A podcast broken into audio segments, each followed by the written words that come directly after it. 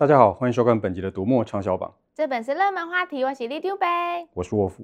哎，老师，我当里长伯这么久了，一直有个疑问，嗯，就是啊，为什么没有助理陪我一起录影？诶，录影是你的事吧？就算有助理，他也不用一起入镜吧？嗯，是这么说没错啦，但是我是说一起录，所以啊，他可以陪我到摄影棚啊，然后帮我提吃啊，帮我倒水啊，帮我扇风啊，然后还帮我补个妆啊。这些你不是都已经使唤导演做了吗？才没有，那是因为我们导演人好，而且有导演可以使唤就好了，不一定要请助理嘛。请助理表示你要当主管，当主管很麻烦。哦，老师你怎么突然这么感叹？难道你终于发现爱丽丝很烦了吗？爱丽丝没什么问题，我会讲这个是因为畅销榜上的当上主管后，难道只能默默崩溃？很多人觉得当上主管之后就有人可以用，那殊不知道很多时候叫别人做事比自己做事还麻烦。尤其是当公司的中阶主管，一方面要应付高层，一方面要注意下属的状况。要是遇上能力差或者态度差的属下，不但等于没人帮你做事，你还得帮很多人收拾残局。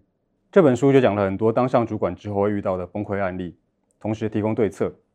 从面试到把人开除都有绝招。当然了，当上主管不见得一定会很惨，但是知道怎么面对可能会发生的问题，总比只想到怎么有人可以使唤来的好。什么？当主管了，还是不能只出一张嘴吗？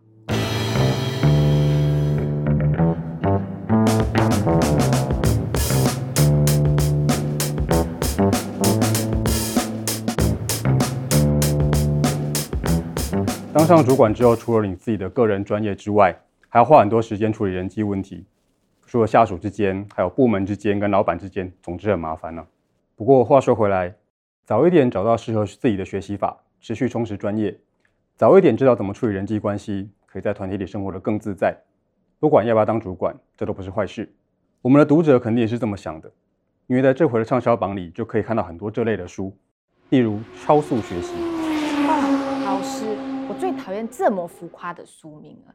超速学习到底是有多会抄？超速学习的作者是蛮会抄的。他曾经在一年内从零开始学习了西班牙文、葡萄牙文、中文和韩文，太夸张了吧？那我知道了，他一定是脑袋异于常人的超天才。重点就在作者史考特·杨并不认为自己是天才，他认为自己只是用了正确的学习法。在超速学习里，他就列举了自己在快速学习的时候拟定的策略，照这些策略进行，就算你无法达到跟他一样夸张的成绩，也绝对会发现自己有惊人的进步。除此之外，也有研究发现。能够让人快速学习的另外一个重点，在于你怎么使用学到的知识。也就是说，我们一直都觉得学习是一种输入，但是如果你懂得怎么输出，你就更能够有效的输入。等等，你是说学以致用还会让你更会学？这么神？那像我这么努力李明服务，学习力不就超标了？所以李明服务有让你学以致用吗？没有，又没有里长伯系。干脆你去开一个好啦，培育更多这个服务乡里的热心青年。最高学以致用法就是以精进输出为主，借以提高输入效率的学习法。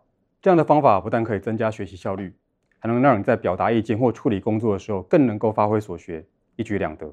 哦，这个听起来还不错哎。但是老师啊，一直学习是很累的。有时候不是人家不想学习，而是真的是每天都身心俱疲的啊。其实觉得常分心、心情郁闷或身体疲劳。不见得真的是心理或生理的累，而是你的大脑使用超载了。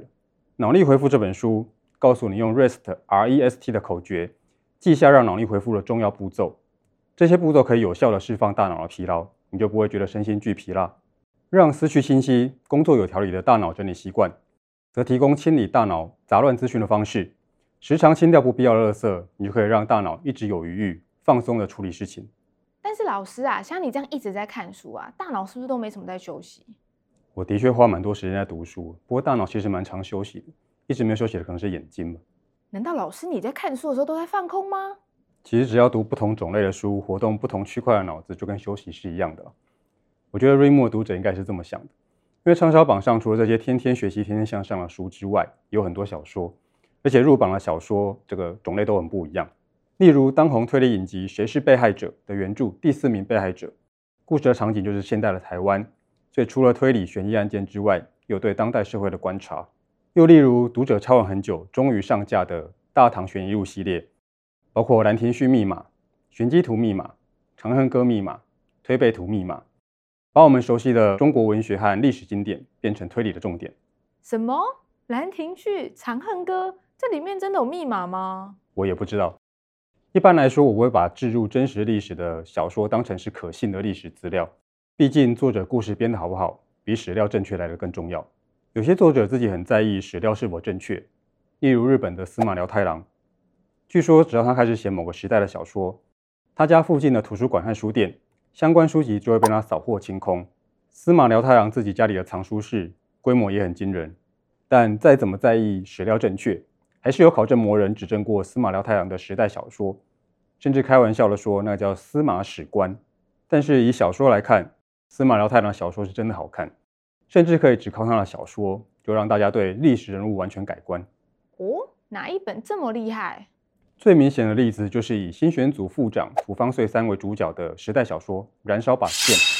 先前新选组被视为维新时代的麻烦人物，但是自从司马辽太郎的小说出版之后，用正面角度来描述新选组的作品就陆续出现。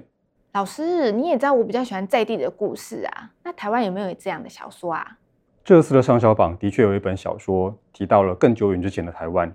这本小说叫《风暴之子》，故事从台湾国宝仁寿行玉珏开始发想，加上卑南遗址出土了大量考古资料，描述新石器时期的台湾传奇。哦，这个题目好像很特别。瑞木读者口味真的很多元呢。的确。连超级经典，但是很多人根本就读不完的《追忆似水年华》都会进入我们的畅销榜，你就知道不能小看追梦的读者。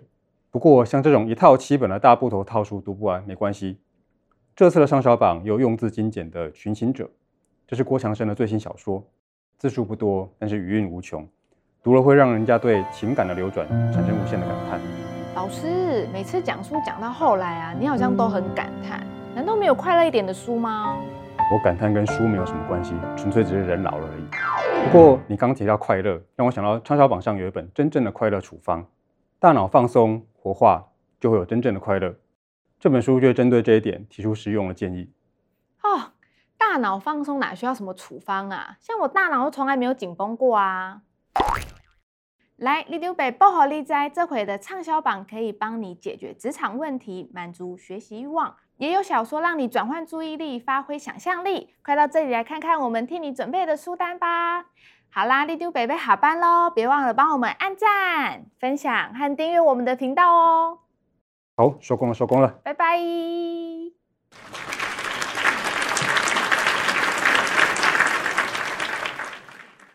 哎，老师，其实真正的快乐处方才不是什么大脑放松嘞。哦，不然是什么？就是要有助理可以使唤啊！就告诉你当主管很麻烦咩？啊，主管这种鸟缺谁要当啊？我要当女王。